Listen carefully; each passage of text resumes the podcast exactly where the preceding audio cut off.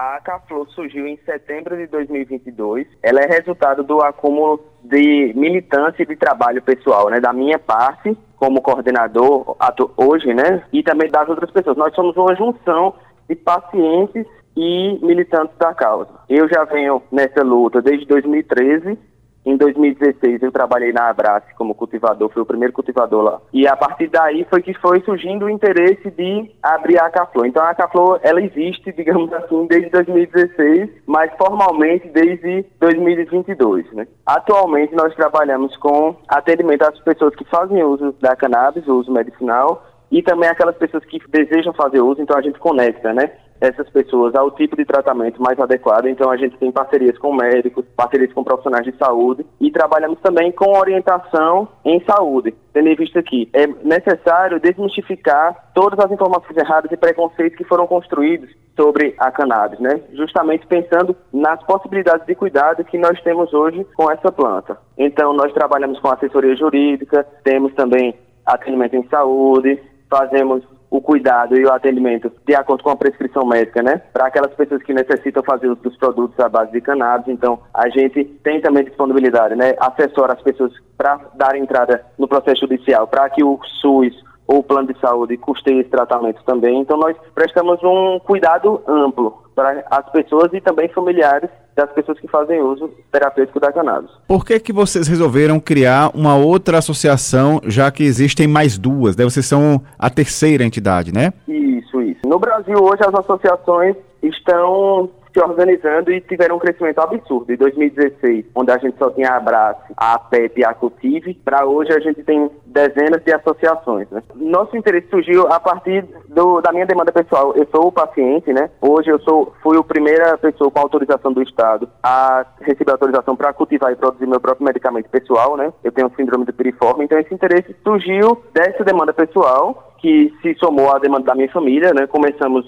com fornecimento para mim, para minha mãe e para minha esposa, e nós decidimos ampliar a partir da demanda que existe, né? Assim, hoje já temos a Abrace muito forte no estado, porém nós nos somamos a esse trabalho é, a essas possibilidades de cuidado, de fornecimento de produtos, de fornecimento uhum. de atendimento em saúde e outros serviços também. Nós temos o, levantamos o debate também do uso ancestral e tradicional dos fitoterápicos em si. Nosso foco não é só a cannabis, né? É pensar um cuidado integrativo, individualizado para cada pessoa a partir das plantas, mas sem excluir o cuidado tradicional. E aí vocês têm feito algumas ações justamente para reforçar esse trabalho de vocês, né? Agora recentemente, inclusive, vocês fizeram um encontro encontro, né, num local aqui de uma pessoa na Vila do Porto, né? Esses encontros parece que acontecem frequentemente ou vão acontecer a partir de então. Me explica mais ou menos realmente sobre esse encontro, como é que foi ou, e como é que vão ser os outros, os próximos. E também uhum. há uma é, iniciativa de vocês no sentido de construir a sede de vocês, né? Isso, isso. Hoje nossas ações, além do atendimento em saúde, dos atendimentos online e do acolhimento online, nós também atuamos com a educação em saúde. Então, rodas de conversa, lives né, pela internet utilizando essa ferramenta, espaço de discussão no serviço de saúde da cidade. Aos poucos a gente tem se articulado e ampliado nosso trabalho. Nós iremos iniciar também um grupo de estudos voltado para terapeutas ocupacionais e fisioterapeutas, que será online. Nós vamos estar divulgando ainda essa semana, para que possamos ampliar o acesso desses profissionais de saúde a essa discussão. Uma vez que só se pode acompanhar e receitar, né, e cuidar das pessoas com essa ferramenta, se tiver conhecimento. Também a gente não pode ter o olhar inocente e errado de que pode ser receitado, acompanhado sem o conhecimento devido, né? Então nossas ações são para isso. A ação que aconteceu na Vila do Porto é o nosso projeto que a gente tem, está chamando de Festa de Amba. A Festa de Amba é um projeto itinerante que vai acontecer uma vez ao mês nas casas de show da cidade, sob duas perspectivas. A primeira, fortalecimento da cultura em volta do tema, tendo em vista que cultura também é saúde, é cuidado, né? Um espaço de coletividade onde a gente conversa, se encontra, se diverte. Isso também é cuidar da saúde. E a outra perspectiva é arrecadar fundos para a estruturação de nossa sede. Nós já temos a nossa sede, que fica em João Pessoa, que é onde tem um laboratório,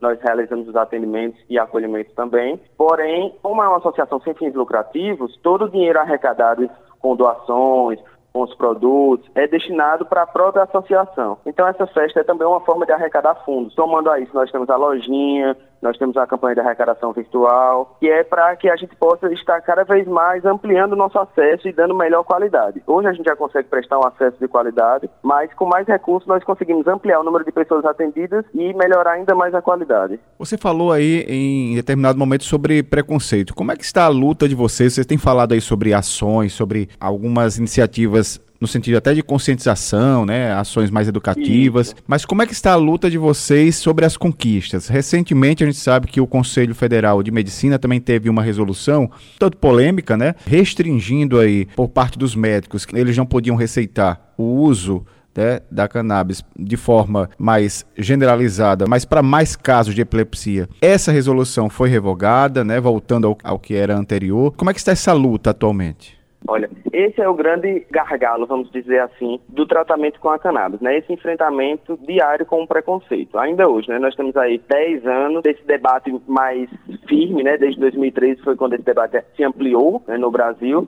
Hoje tem uma proporção bem maior do que antes, mas ainda com essa luta diária, né? principalmente após a ascensão do conservadorismo nos últimos quatro anos. Então, assim, essa resolução do Conselho é uma resolução irreal, que não vai de encontro à realidade, onde muitos pacientes, para além da, daquelas doenças designadas na resolução, têm melhora de saúde mental, ansiedade, depressão. Eu mesmo, por exemplo, dor crônica, né? Por essa própria resolução, eu não poderia estar fazendo tratamento. E hoje, graças a Deus, é o que me mantém vivo, inclusive, né? Eu passei por um período de depressão, de ideação suicida, de dores fortíssimas, e hoje é o que me mantém. E não só a mim, dezenas de famílias que a gente acompanha, como essa ferramenta transforma vidas. E que não está é, em diálogo direto com essas resoluções, porque essa resolução do CFM, né, o Conselho de Medicina, define e restringe para apenas but duas patologias, sendo que a gente observa melhoras em diversas outras. Né? Então, nós trabalhamos a partir da realidade, aliando, claro, com o conhecimento científico e o conhecimento teórico, mas partindo da realidade. Existe uma necessidade real de pacientes, de pessoas que precisam fazer uso disso, e não vem alternativa em outras medicações que já tentaram, já tiveram efeitos colaterais, sequer outras pessoas tiveram melhoras.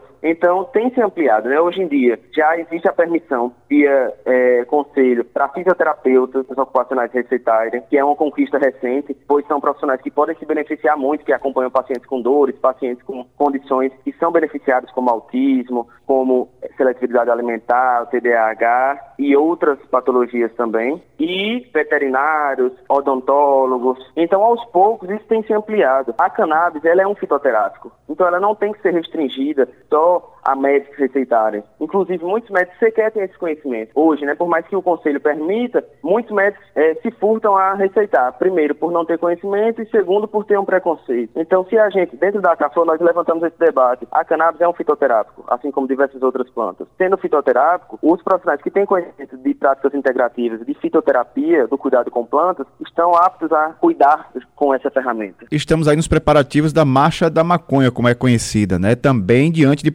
por conta do preconceito. Como é que você vem acompanhando isso? Olha, no momento, nós temos nos somado à, à, construção da marcha, nós não estamos participando ativamente da construção, mas estaremos presentes lá com a ala medicinal, tendo em vista que a Marcha da Maconha é um importante movimento social, que tem aquele dia que vai para a rua, que é aquela festa, mas existem debates que antecedem uma movimentação muito forte que acontece. É muito importante, pois a política de drogas atual proibicionista, ela atinge não só pacientes que precisam fazer uso, e aí enfrentam preconceito, enfrentam a questão da legalidade, mas ela também atinge pessoas negras, pessoas pessoas indígenas, com essa questão da, da proibição da violência. Então, a Marcha da Maconha é um movimento importante, pois produz cuidado, né? possibilita que é, pessoas que são marginalizadas possam ter acesso a um debate diferenciado e que a gente lute contra esse preconceito. Nós estaremos nos somando nesse grande dia importante, junto com as outras associações da cidade e junto com as diversas pessoas, para levantar esse debate de desmistificar os preconceitos e lutar por vidas, né? pelo direito à vida, pelo direito à liberdade dos corpos e pelo direito à saúde. Eu gostaria que você, nesse momento agora, explicasse ao nosso ouvinte, à nossa ouvinte, como fazer parte. Se alguém precisa do uso medicinal da cannabis ou mais informações e quer procurar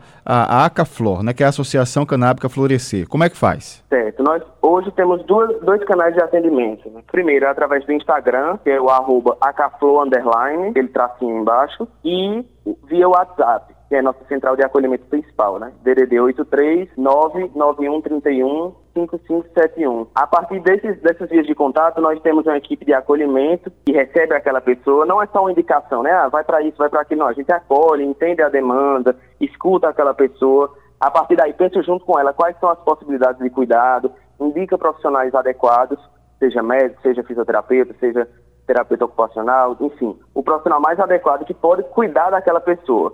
Pois não existe um cuidado é, genérico, né? Todo mundo se cuida igual. Então a gente tem esse diferencial. Nosso número de acolhimento é justamente para pensar junto com aquela pessoa quais as melhores formas de cuidado. Então, quando a pessoa nos procura, né, ela pode nos enviar uma mensagem, nós estaremos orientando, conectando ela com profissionais de saúde, seja da nossa equipe, seja com pessoas parceiras, e pensando junto esse cuidado da melhor forma. E aí, para se associar, é necessário ter laudo e receita médica. Nós utilizamos hoje um sistema de controle, né?